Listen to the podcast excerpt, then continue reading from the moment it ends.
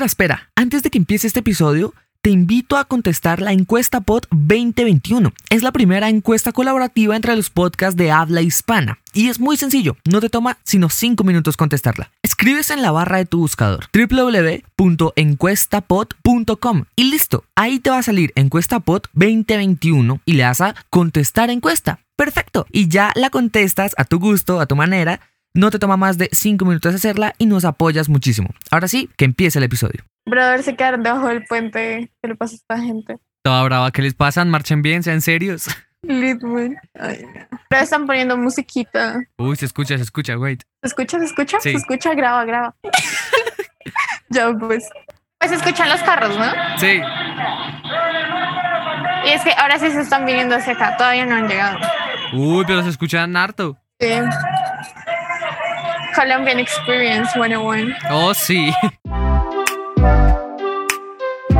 Cuando las palabras vuelan, aquí hablamos de lo que se nos pegue a la cabeza, de lo que se nos venga en gana. Transmitido todos los martes por Spotify, Apple Podcast, Google Podcast, YouTube y demás plataformas de podcasting en el mundo. Con transmisión especial todos los miércoles a las 6 y media de la tarde por Wi-Fi Radio. Cuando las palabras vuelan, aquí por Mundo Podcast. Un mundo de temas para ti.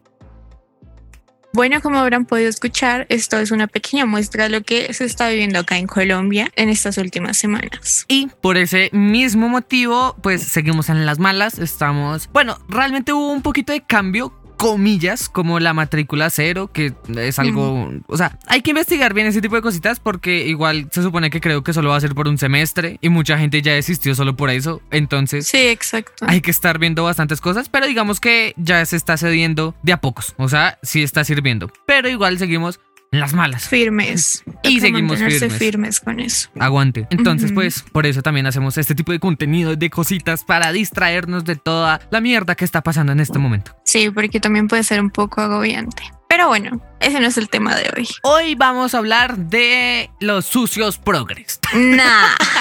Nada. Sucios, nada. Ah, no, esos son los otakus, perdón. es que son Sí, sinónimos. los otakus. Obvio que no.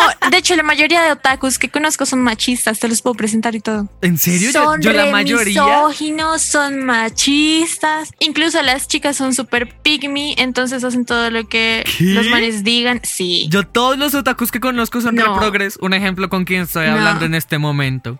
No soy otaku. Si eres otaku, no te bañes nunca. Obvio sí, no soy otaku. Gracias. Eh, pero sí, la mayoría de otakus son súper misóginos. No sé de qué hablas. ¿Qué rayos? No, no, no. Pues es que yo tampoco es que sea muy otaku como para saber. Pero sí, Sí. la gente, la mayoría de gente que conozco otaku son re, son re progres. No, no, no. Así que todo el tiempo se la pasan, digamos, tipo la gente progre normal. Sí. en Twitter de she, her.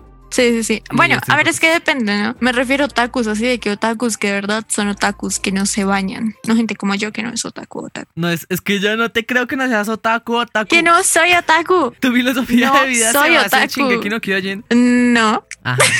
Sí, ajá. Shingeki. Bueno, en fin, no vamos a hablar de Shingeki. Ni de otakus. Hoy venimos a hablar de Ujú. progres. De Progress. Porque aquí, pues como lo ven, yo no soy tan progre. O sea, pues, Y yo soy medio progre. exacto. Entonces, estamos esas dos partes medio chocando a veces y tenemos dos puntos de vista distintos. Sí, a ver, vamos a contextualizar un poco. Yo vengo aquí a exponerte. Ay. Esto salió de ayer. Sí, esto Porque salió ayer. David, muy inocentemente, ayer puso una historia en su Instagram. Que de si no me Proud. siguen, soy arroba locutorcito de 17E. No, bueno. Sí, el spam. dale, dale. The Proud House o The Proud Family, no me acuerdo. The Proud House. Ok, The Proud House. Y David como, ah, ya no saben hacer más cosas para incluir gente forzadamente, no sé qué vaina. Y así, a ver, dime qué pensabas en esos momentos. A ver, es que yo sinceramente desconocía que iba a ser como una especie de remake o remasterización de una serie antigua. Pero no, tú no sabías eso, di lo que pensabas. O sea, no, por eso no sabía eso. Ojo. Entonces Sí, sí, sí. apenas lo vi y lo vi de Disney, que Disney ahora se está volviendo reprogre por todo. Así de. Because Yes. Pues yo lo vi y yo, mi primer pensamiento fue, no, esta gente, güey. Porque además las cosas y los comentarios como que me tiguerearon mucho. Porque Sí. todos eran como Jazz Queen y un montón de banderitas. Y todos, sí, los LGBT somos más, ya no somos minoría. Y yo así de... Duh. Ok, o sea, por eso lo, lo entiendo, a mí también me llega a dar cringe, pero justamente, o sea, no sabías por lo menos el trasfondo de esa serie, Sí, yo sí la acepto, ubicaba, porque, o sea, básicamente yo consumo mucho contenido de gente gringa hablando de problemáticas, ¿por qué? No sé. El punto es que esa serie, no sé qué tanto la llegaron a pasar por acá, por lo menos en Latinoamérica, pero allá fue una como sitcom animada que pegó muchísimo en los 2000, creo que salió como en 2001. ¿Era Y sitcom? pues sí, o sea, era una especie de sitcom, pero pues de caricatura. Qué raro, nunca he visto eso. Es que básicamente era parecido a las sitcoms noventeras como en las que salían Will Smith y gente así. Sandfield, eh, Exacto. Príncipe Blair, sí. Sí, sí, sí. Entonces era lo mismo retratando una familia afroamericana en Estados Unidos en esa época. Esa serie como que marcó la vida de mucha gente porque hizo una muy buena labor en ese aspecto de representar, mostrar inclusión y como no ser la misma sátira a la gente afroamericana o con los mismos estereotipos de siempre. Y por eso es que mucha gente decía como, ay, me gustaría que mis hijos tengan algo así también en su generación. Y ya de eso decidieron hacer el reboot que van a sacar ahorita. Habrá que verla y como te dije, habrá que ver las dos. Voy a buscar pues la original antes de que estrenen el nuevo. Sí. Ah, para ver, uno, las diferencias. Pues si era animado, asumo que habrá una gran diferencia en cuanto a la animación. Y a ver, y a ver qué trae, a ver qué propone. Porque ya con, digamos que con ese contexto ya me mentalizo más y es bueno, a lo mejor no es la misma basura que, in- que incluye como cosas progres porque sí forzadas, como no sé, hay muchos ejemplos y en este momento no se me ocurre ninguno. No, bueno, Bueno, cualquier- sin argumentos. Cualquier película de Netflix. Aunque yo defiendo, hay mucha gente que, que critica también a Sex Education, la serie, por este personaje gay. Eh, Sí. Bueno, y el otro personaje gay, los dos personajes gays, los tres personajes gays, que es que porque son muy, muy forzados y demás, ah, mira que a mí no me parece. Yo siento que Netflix en esa serie por fin hizo una inclusión adecuada y no forzada en Sex Education. Porque Ok. trata de mostrar igual, o sea, igual el, el personaje gay principal, que ah, se me olvidó el nombre. Bueno, el chico este moreno, sí es muy estereotipo gay. o sea, sí, Sí. es muy de que afeminado y toda la cosa, digamos, burla y sátira a lo que es esta comunidad. Pero después los van desarrollando y realmente no se siente forzado, eh, digamos, las escenas eróticas y cuando realmente se, se, se revelan como sus sentimientos, sino que es normal, es bien. Y uno dice, uno se la cree, uno dice, estos chicos, bien. O sea, no están forzados ahí de que soy gay porque tengo que ser gay para vender, sino que soy gay porque así soy y de malas, güey. Y así me gusta ser. Y está súper bien. Sí, bueno, ahí tocaste un punto interesante y es en cuanto a los estereotipos y mala representación de que de pronto se vea forzado, ¿no? Como bien decías. Sí. Por ejemplo, a mí me gusta mucho Glee. O Glee Eh, también es otro ejemplo de que no se ve forzado.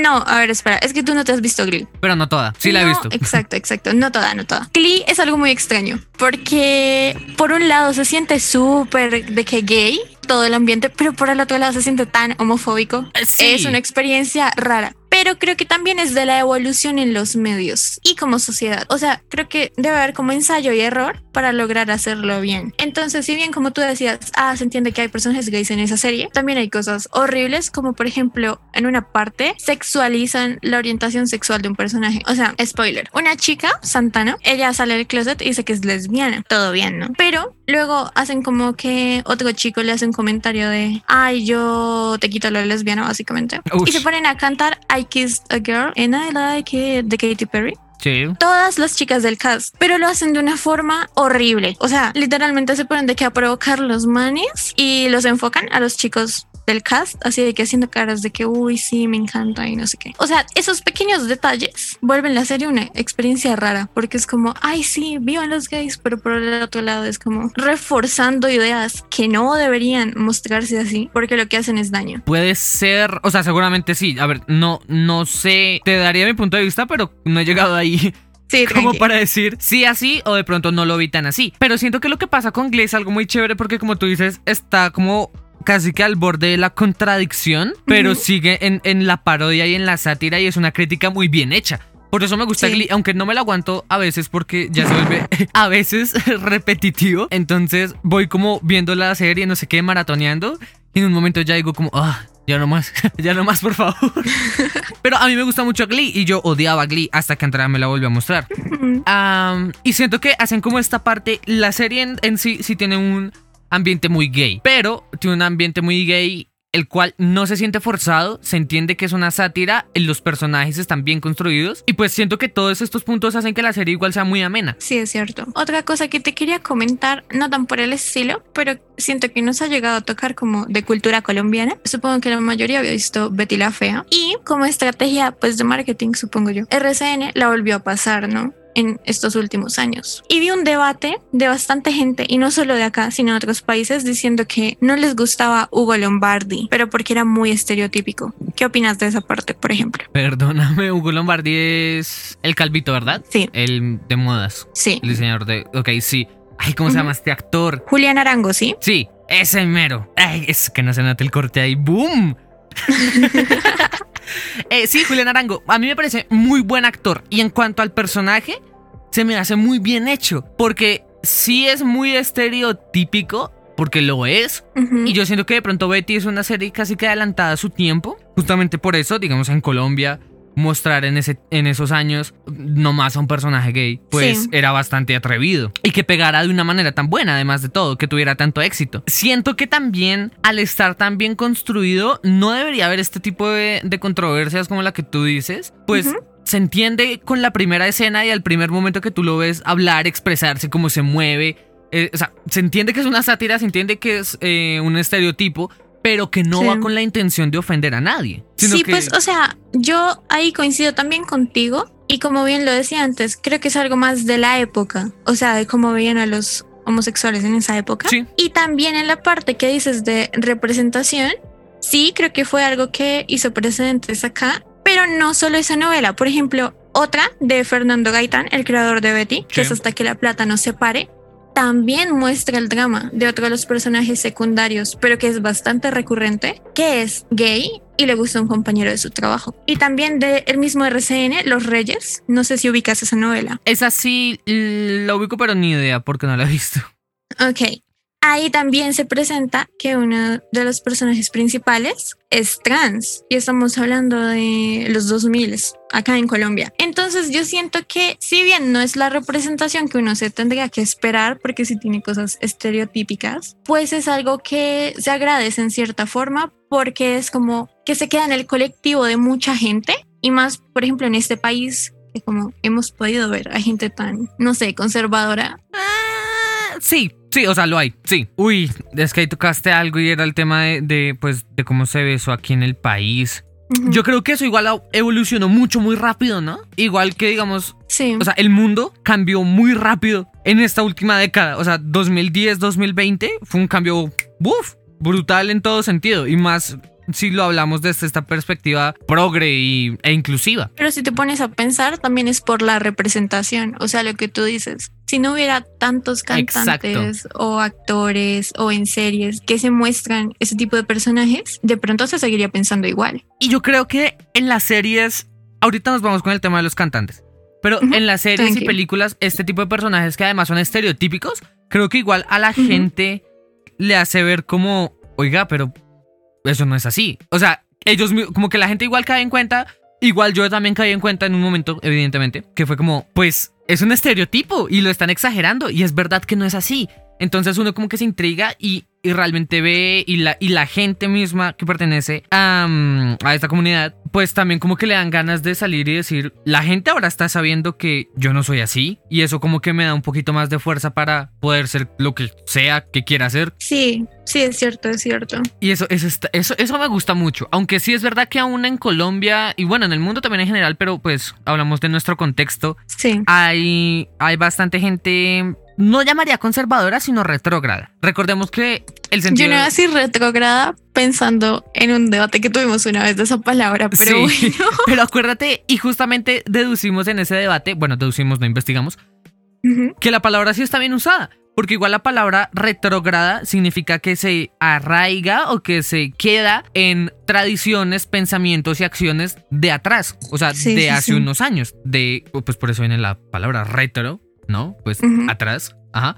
Entonces, sí. está bien usada. Y siento que sí hay mucha gente retrógrada hoy en día y más, pues aquí en nuestro contexto eh, colombiano, que todavía existe este rechazo y demás. Yo creo que igual va a ser muy difícil eliminar ese tipo de gente, pero como ha evolucionado tanto y como se ha visto tanto esta, esta movida y esta aceptación, ya opaca la gente que dice, pues todo bien, a mí no me importa usted lo que haga, sea feliz. El caso es que no, no lastime a nadie, igual yo, ¿no? Entonces es, tú sé lo que quieras hacer, yo soy lo que quiero ser Sí. y ya no hay ningún problema con eso. Digamos que eso se logró entender muy rápido. Y como ya somos más eh, los que entendemos este tipo de cosas, los que piensan distinto o que igual siguen juzgando más bien, sí se están viendo opacados, aunque algunas acciones que hacen sí son resaltadas por los medios y demás. Pero siento que algo muy positivo es que ya cada vez sí son más las personas que dicen, no, pues todo bien. O sea, no hay nada de malo realmente en lo que tú hagas con tu vida.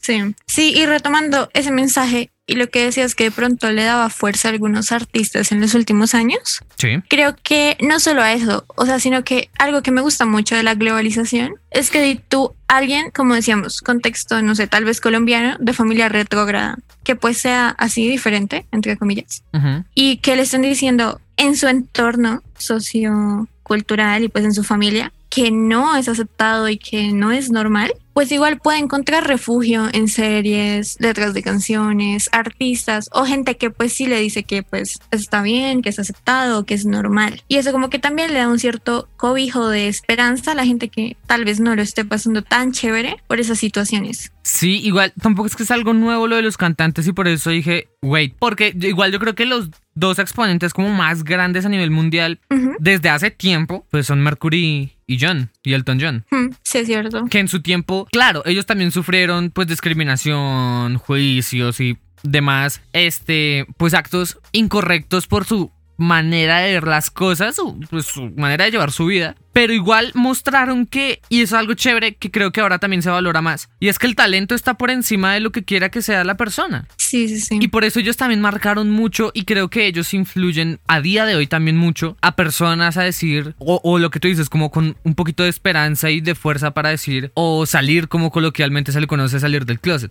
Porque al ver a estos grandes, a estas grandes figuras, pues como Mercury, Elton John, que lo decían abiertamente, que Elton John lo dice abiertamente, a todas sus maneras extravagantes de darse a expresar, que, que creo que igual eso es como lo que hace un ídolo, entre comillas, los ídolos como que exageran su propia manera de ser para generar confianza en los demás. Sí. Pues eso está muy bien. Y eso estuvo muy bien y siento que a día de hoy se sigue viendo reflejado, digamos, con, ese, con ellos dos, ahora, digamos, más a los 2000, con la canción que mencionaste ahorita de I Kissed a Girl, que también se volvió un himno en este tipo de Sí, cosas. aunque claro que esa canción podría entrar en debate. Hace unos días vi un video justo que se llama I Kissed a Girl, The Messy Legacy of a Queerbaiting Hit. Y básicamente habla de cómo esa canción lo que hizo fue como normalizar y de cierta forma retrasar la agenda que ya se venía hablando, en especialmente del colectivo LGBT, pero no en tanto a la representación de hombres, porque como bien dices, eso ya tiene más tiempo Sí, la lucha de la mujer es diferente, porque como también dije en la parte de Glee, se tiende a sexualizar o a decir, ok, eso está bien, pero solo si es para complacer a un hombre. Y eso incluso también se ve en algunos como stage o presentaciones de estrellas pop, que son chicas, que terminan como besándose, pero solo es fanservice.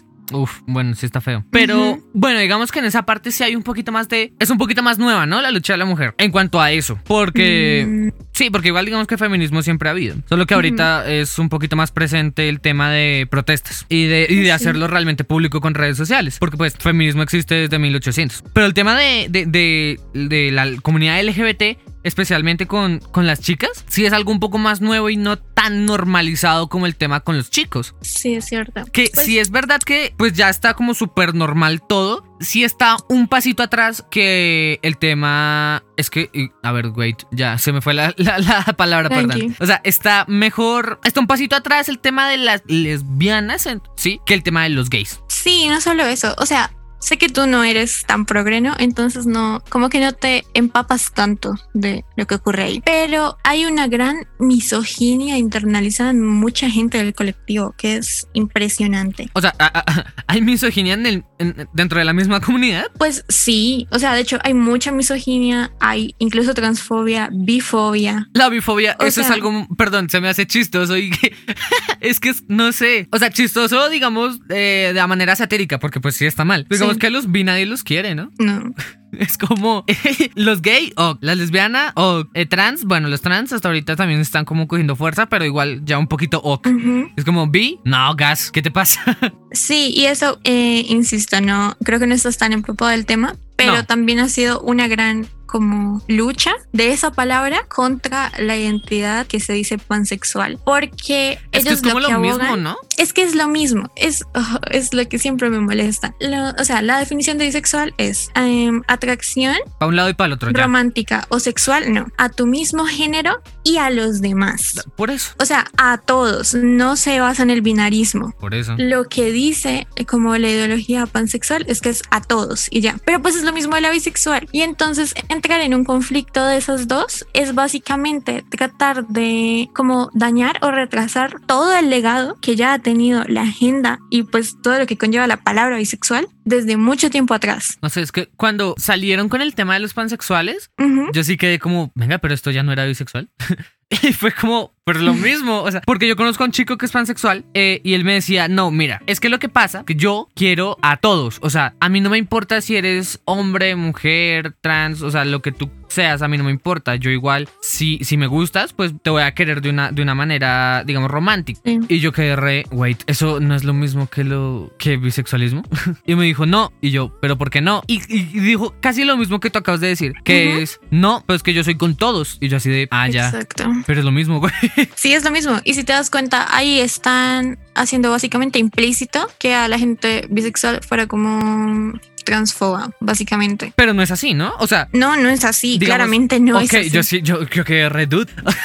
Pero, ah, ok, o sea, con esta especie de lucha, choque, discusión, etcétera, entre estas dos palabras, porque al final significa lo mismo, igual como el tema del pansexualismo está opacando, o bueno, más bien denigrando un poco a lo que es el bisexualismo, ¿sí? Sí, no solo eso, ya entra a hacer ver mal la lucha, porque, se- o sea, la gente pues, del común ponle, lo que se pone a pensar es, ay, pues entre ellos mismos se agarran por una tontada y ya lo reducen a es una estupidez ya. En vez de tratar de dar más visibilidad o normalizarlo o misma cosa, erradicar la bifobia. No sé, siento que igual no es como de ver, de ver, de ver de nadie, porque pues no lo es. Pero siento que sí está un poco feo ese tema de decir como, meh, pues es una tontada, ¿no? A ver, porque sinceramente sí es una tontada. o sea, eh, que se estén peleando por eso es como, venga, pero al fin no quieren a todos y ya, pues cada uno y, y ya, o sea, tú no paques al otro y tú pues sigue siendo tú y ya.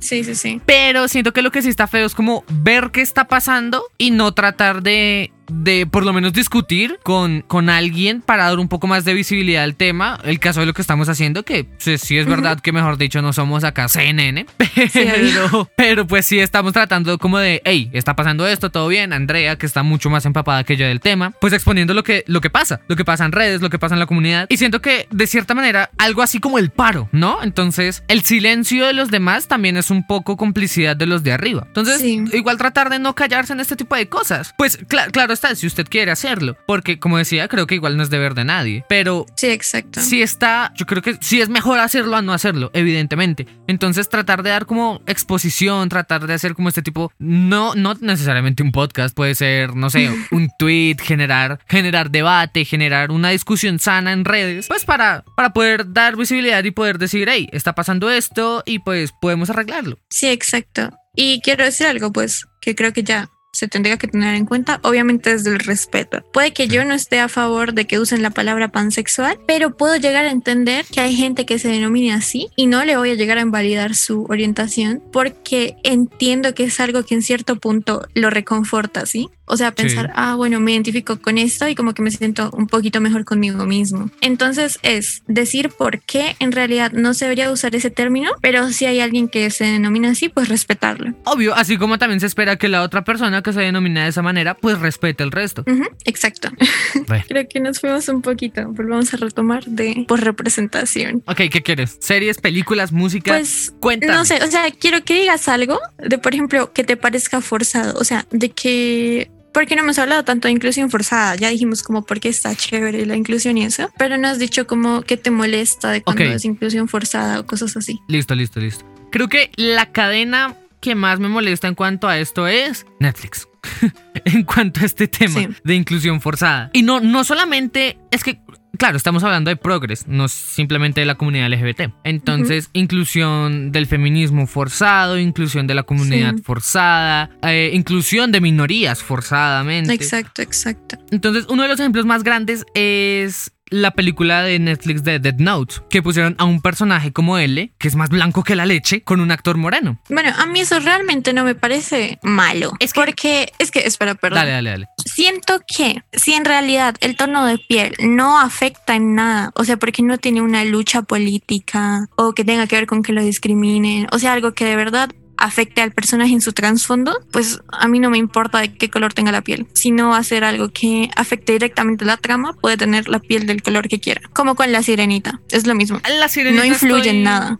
sí, la sirenita estoy un poquito más como, ah, como bien, pues todo bien, no pasa nada. Esperar a ver cómo desenvuelve el papel. Pero lo que pasa con L es que el tono de piel de L influye en el personaje y lo vemos en la serie y en el manga, por más que el manga sea blanco y negro pero lo vemos en la serie y en el manga, porque eso también resalta mucho sus ojeras y la actitud de L y el color que tiene L tan característico, que no es parecido al de ninguno de la serie porque parece un muerto, o sea, es tan blanco que parece un muerto, nos da a entender el constante trabajo, el, el, constante pensamiento que él se plantea y todo lo que él hace que no duerme, que no descansa, que no tiene un momento para él mismo, sino simplemente para investigar y trabajar más. En eso es lo que afecta al color del personaje de L. Y por eso mm. siento que de un momento a otro, además que es de una manera irrespetar el personaje original, sabiendo que vas a hacer un remake casi que fiel, entre muchas comillas, de lo que fue el producto original. Entonces, cierto que siento que pues iban a hacer una adaptación y más con el propósito que tenía, que no lo logró ni por el Chiras, eh, esa adaptación, pues respetar la idea y el personaje original.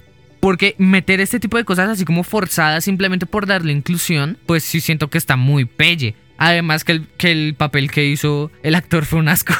No, bueno, a ver, yo no te discuto que la película es horrible, porque lo es. Yo me acuerdo que el día que salió la vi y tal cual le escribí a mi mejor amiga, no la veas, es horrible, la odio. Y quedé re decepcionada. Pero no te has puesto a pensar que realmente tú eres el que tiene en tu imaginario el que él sea blanco. O sea, porque en realidad lo que te digo no afecta. Puedes tener una persona asiática, afrodescendiente o no sé, árabe o hindú e igualmente la puedes hacer ver cansada con, con ojeras, perdón, y pues tirando a lo pálido independientemente de su tono de piel. También, también podría ser, pero como te digo, uno, no lograron eso como para decir que listo, entonces le dieron el aspecto. Dos, siento que también es más respeto hacia el personaje original, sabiendo que la película tenía como propósito pues ser un remake, ser una adaptación, perdón, no un remake, ser una adaptación al contenido pues original. Entonces, si vas a hacer este tipo de cosas, pues mantén la línea, haz, o sea, respeta el contenido, los personajes y pues básicamente lo, lo, que quiere y lo que significa la serie. Un ejemplo de lo que no me parece inclusión forzada por más que la película no me gusta mucho es el ejemplo de los, de los cazafantasmas, porque no es la misma historia, no son los mismos personajes, pero mantiene lo que es la esencia pues de los Ghostbusters, que es básicamente el grupo de gente que se va conociendo y pues uh, mantiene este, este tipo de esencia de, de, que pues son los cazafantasmas, sabes que no son los originales, sabes que no es la historia eh, original, no es un remake, no es una adaptación, es casi que una secuela. Entonces, por esa parte, a mí no me molestó que los cazafantasmas en esa película fueran mujeres. Yo dije, pues listo, todo bien, porque no es una adaptación ni es un remake de algo pues ya hecho. En cambio, con Dead Note, por ejemplo, que es de lo que estábamos hablando, me parece que sí fue completamente forzado. Bueno, o sea, sigo en desacuerdo, pero ok, dejémoslo ahí. Eh, volviendo a retomar un poco lo que dijiste de Netflix, es que a mí también me parece que tienen muchas vainas que sí se sienten forzadas, pero no es porque esté ahí el personaje, sino es por cómo se desarrolla. También. Por ejemplo, hace poco vi una como declaración que dijo China Anne McClain, que ella era una actriz de Disney. No sé si la recuerdas. ¿Alguna serie, papel o personaje? En Ant Farm era su propia serie en la que ella era como una chica prodigio perdón, no. y tocaba música. Bueno, bueno, ella. Por ejemplo, ella dice que algo que no le gustaba es que gente de otras razas, no sé, ponle productores, le decían cómo tenía que actuar su personaje, pero en base a estereotipos de su propia raza. O sea, en vez de ella, una persona que siempre ha sido afroamericana, le dice a alguien, pues blanco, asiático o lo que sea, cómo debería actuar sin conocer bien cómo es que ellos viven. ¿Sí me explico? Sí, sí, sí, sí. sí. Entonces siento que ahí es cuando no se hace bien la inclusión o la representación en medios, que es cuando le quitas los canales de voz a la gente que debería tenerla y que en teoría es tu como interés darse darle esa voz a la gente, pues no sé, eh, inmigrantes en Estados Unidos, gente afro o no sé, del colectivo LGBT o lo que sea. Y lo que haces es dárselo o a gente que sí son de ahí, pero relegarle su papel a lo que tú consideras o gente, por ejemplo, no sé, en representación de gente trans, poner a gente cis, ¿A gente qué? cisgénero. Explicación rápida, por favor. A ver, la gente trans es la gente que no se siente cómodo o acorde al género que le asignaron al nacer en la sociedad. La gente sí. cisgénero es como tú o como yo que nos sentimos cómodos en esos roles y en ese género. Ok, o sea, un trans que no represente un trans. Mm, no, que alguien cis represente un trans. Pues por eso, alguien que no sea trans. Ah, bueno, sí, perdón. Es que Represente un un trans. trans. que representa un trans. No, no, no. Por eso, Ok, por eso, por eso, por eso. Sí, sí, sí. Entonces, bueno, sí, pues tampoco sí. está ta- tampoco está mal, pero no se la cree la gente, porque no se siente bien, no se siente fluido. Entonces Exacto. ahí recae el problema. Y es Pero es que, perdóname. Dale, dale. También no diría que no esté mal, o sea, porque ¿cuál es tu fin de meter representación de más gente? Darles esos canales de voz. Sí, sí, sí, sí, ¿Sí, sí. me explico? Entonces se pierde todo el fin de haber puesto ese personaje si estás metiendo a alguien que nada que ver. Sí, no, mentira, sí, sí está mal, perros. Sí. Uy, me voy con otra. ¿Sabes cuál creo? Bueno, una de una inclusión que reboba es esta película de un libro de Wattpad. Ah, bueno, ahí acabo de decir muchas películas de Netflix, lo siento. Sí, como la mitad del catálogo de Netflix. Tall Girl. Ok, ok. Uy, qué horrible. Como película además también es repelle. Sí. Pero digamos que la inclusión de ella y que la problemática de ella es que no la aceptan por ser alta. ujú. Y que... Se me hace súper tonto. Sí, pero sí, ahí pelle, pelle, pelle. Eso, digamos que lo siento muy forzado, innecesario y fuera de un contexto completamente real. Sí, exacto. O sea, todavía si se hubieran puesto a retratar a alguien que de verdad, o sea, tiene como una enfermedad de esa gente que sí ya es muy, muy alta. Gigantismo, sí. Exacto, y que les conlleva problemas médicos y que de verdad sociales o algo así. Y retratar como su lucha con eso, o sea, con convivir con esa situación en su vida diaria, hubiera sido una muy buena película. Porque hubiera sido de algo real, claro. Pero llega esta chica, exacto. Pero llega Pero llega esta chica rubia, blanca, americana. Heterosexual. Tengo muchos problemas. Porque soy alta.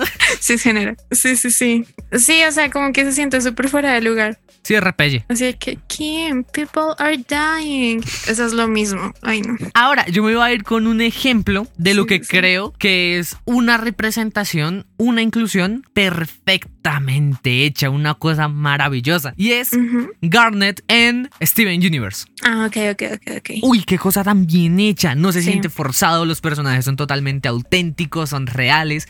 Se siente la química entre ellas dos. Que tanto así que del amor que se tienen, de la real conexión que se tienen, hacen una nueva gema súper guay. O sea, eso es tan bien hecho. Amo ese personaje, amo esa Sí, serie. es cierto. Y creo que ese es uno de los mejores ejemplos de cómo realmente hacer inclusión en estos medios. Sí, y tomando ese tema de Steven Universe, yo nunca me la vi completa, pero me gusta mucho eso de que es inclusión y a un público como más joven o infantil, y entonces tampoco le meten todo el drama a que sea así, solo dicen, ah, listo, pasa y es algo normal. Exacto, exacto. No, es que creo que la clave también de hacer una buena inclusión es no decir como, ay, ellas sufren mucho y mejor dicho la sociedad las odia y todo mal y todo mal y todo Sí, mal y todo mal, sino como, ¿quieres hacer una buena inclusión? que no tiene que ver con la historia. Exacto. Entonces es como, ¿quieres hacer una buena inclusión? Pon a los personajes como son. No importa cómo sean, no importa que sean. Pon a los personajes que sean relevantes, que aporten y listo. Muestra esto, es normal, pasa Sí, sí, sí. y ya. Sí, total. Bueno, me gusta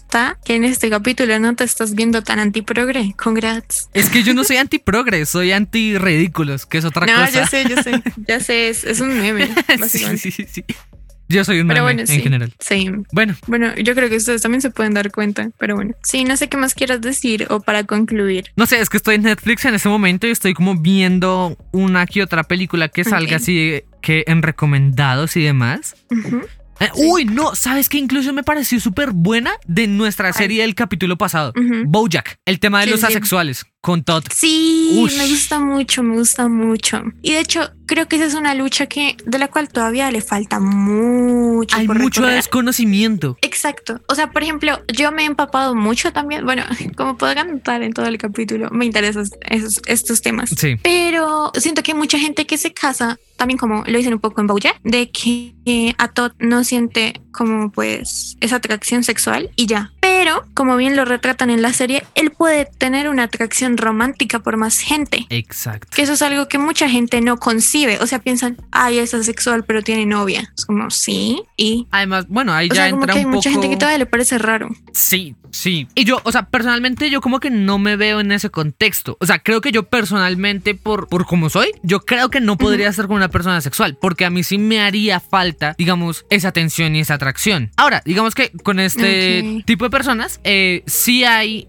si realmente se, se aman, se quieren mucho y, y pueden llegar a un acuerdo, digamos, entre sexual y asexual. Sí. Digamos que la persona sexual le puede dar eh, cierto tipo de Sí, permisos. exacto. Sí, o sea, también es como comunicación. Puede Exacto. que a esa persona no le atraiga ni le motive eso, pero si realmente la persona con la que está así, pues puede llegar a cierto punto de, ok, voy a hacer esto por esta persona, pero no pues como que me sienta presionado, sino porque porque la quiero. la quiero tanto, la amo tanto. Exacto. Sí, sí, sí. Ya, creo que eso era todo lo que tenía que decir de Bojack. Ya. Y no mentiras, creo que tenemos que hacer un mini capítulo de segunda parte de Bojack porque Inclusión en Bojack. no, pero sí en general de otros personajes como secundarios de los cuales no hablamos y de cositas Sí, que sí, me sí, quedaron sí, pendientes. Ok, ok. Pero bueno, también hay algo que te quería decir cuando dijiste Talger. Es, no sé si te acuerdas de la. ¿Era el mejor amigo o la mejor amiga? Es que ya no me acuerdo entre Sierra Burgers y Talger. ¿El chiquito? En Talger, no mentira, era la mejor amiga, la Ah, mejor amiga, la que es afro. Por ejemplo, en Sierra Burgers y Loser y en Talger, los mejores amigos de las dos protagonistas son chicos afrodescendientes, pero que su único chiste o gracia es la misma gracia de los personajes afrodescendientes de Disney, que es hacer chistes de oh damn y así y de que Eh, son sí. súper estereotípicos Y que no Es hacen gracia. horrible. Y que no se siente el la Exacto, sa- tampoco la- hacen gracia. Y solo están ahí para decirle al protagonista como qué hacer y hacer chistes, pero malos, Sí. basados en su raza. No sé, otra, otra, a ver, digamos que la primera inclusión que me gusta mucho y es de una sitcom que hablamos hace poco. Bueno, casi que al principio de este capítulo fue mm, el príncipe de. El príncipe del rap. O de Fresh, algo en Bel Air. No me acuerdo Sí. cómo era en inglés. No me acuerdo cómo es en inglés. Ah, The Fresh Boat on Bel Air, creo que es. O in Bel Air. No me acuerdo, pero es algo así. El caso es que esa serie creo que hizo algo muy bueno con, con el tema de los estereotipos de la gente negra, con el tema de los estereotipos Sí. de la gente del sur en Estados Unidos y con el tema de los estereotipos de la gente del norte de Estados Unidos.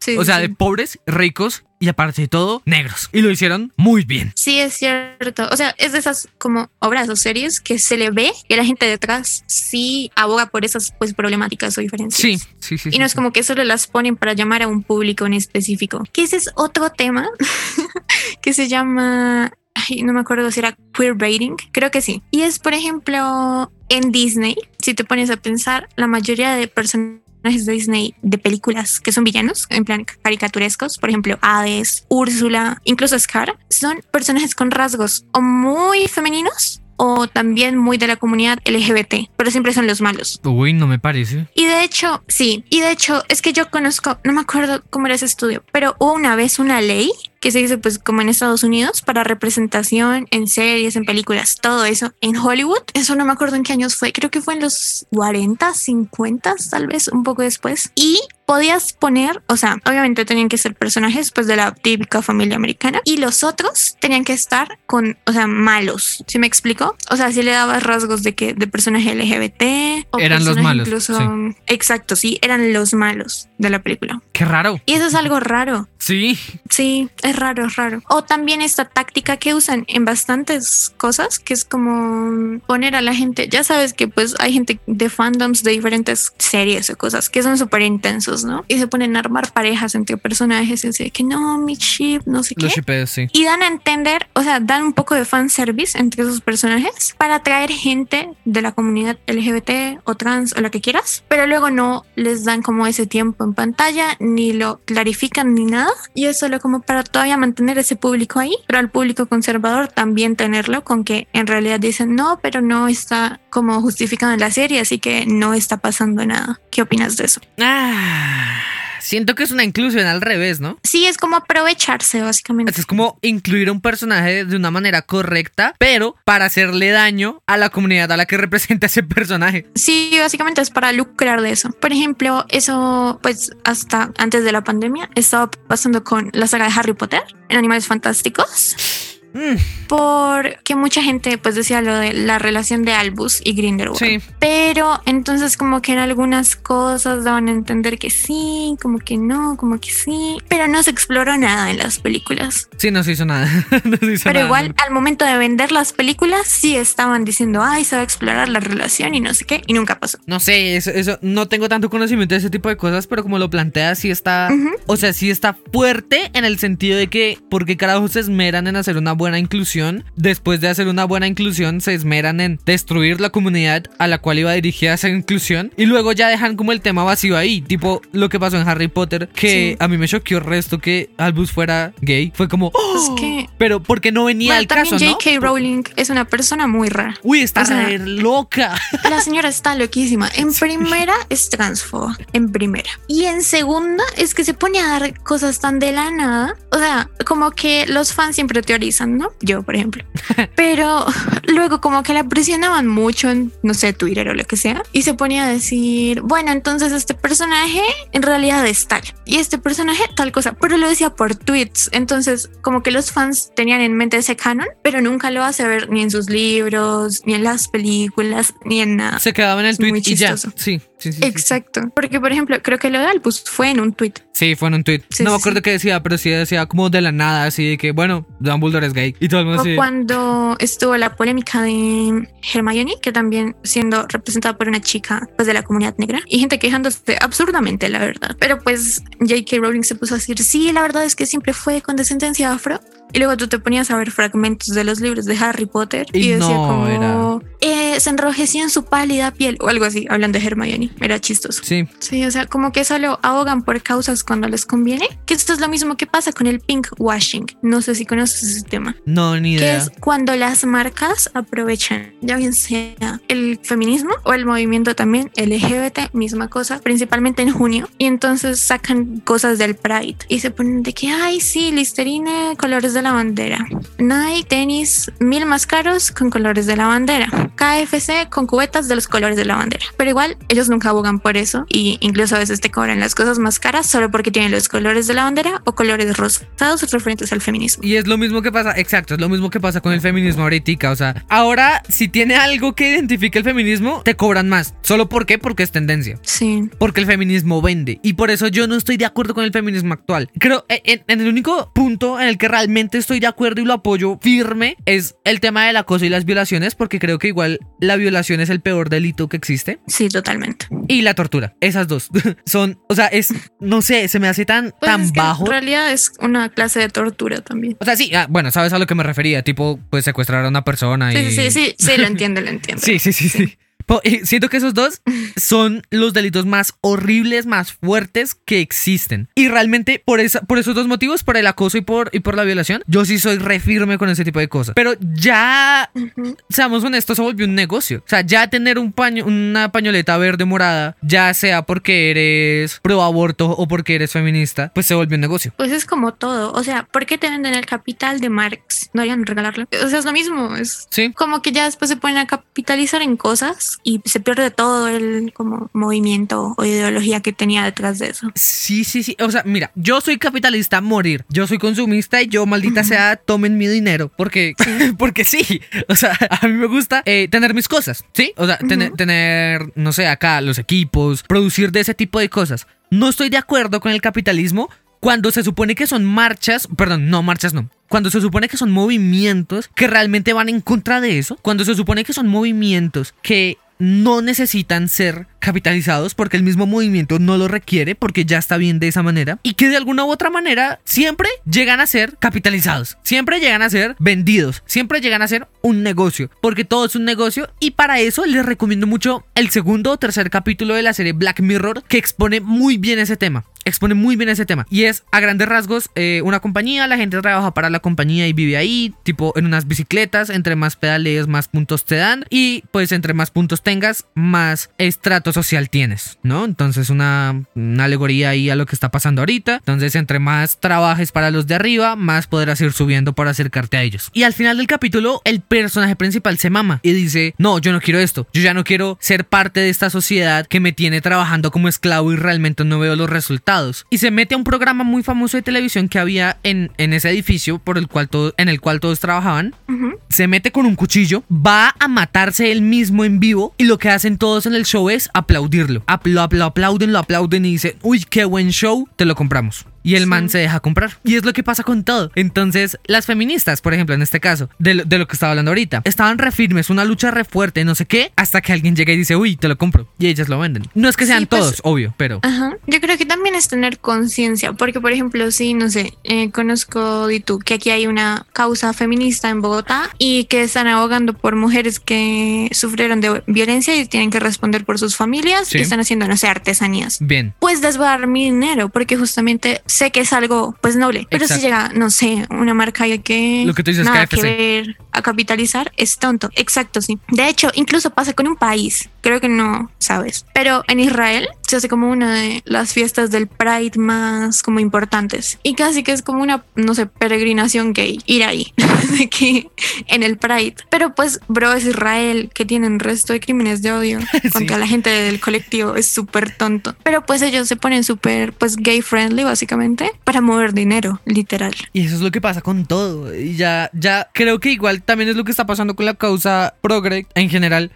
Y pues justamente lo vemos en las series mal incluidas de las cuales estábamos hablando y películas también. Porque Sí. se nota mucho en una película cuando los que están detrás de la película realmente no creen en la causa, en el contexto y en lo que van a abogar, sino que simplemente lo hacen por plata. Sí, es como pensar en sus demográficas y apuntarle a, como, no sé, más consumidores y ya. ¿Y sabes qué es lo triste? Que esas producciones son las que más venden. Sí, es cierto. Pero pues lo que te digo, creo que un cambio respecto a todo lo que dijimos hoy, pues también es como tomar conciencia cada uno de qué es lo que estás consumiendo. Mira, creo que esa es una muy buena reflexión y manera de cerrar el capítulo de hoy. Sí, sí, realmente. Básicamente ser consciente de lo que consumes, apoya lo que veas que de verdad puede ser algo bueno, noble. Y ya, y apóyanos. Ah,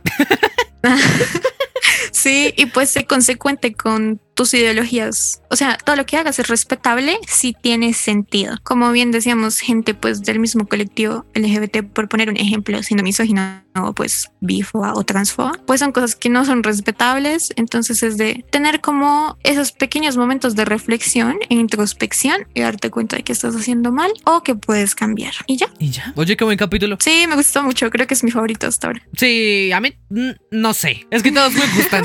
y como yo Bueno, edito, sí. pues yo me escucho por ahí seis horas de cada uno. No. But vámonos con nuestra súper genial Sí. sección, la canción recomendada. Bien, yo hoy tengo Mátame Please, Carita Feliz.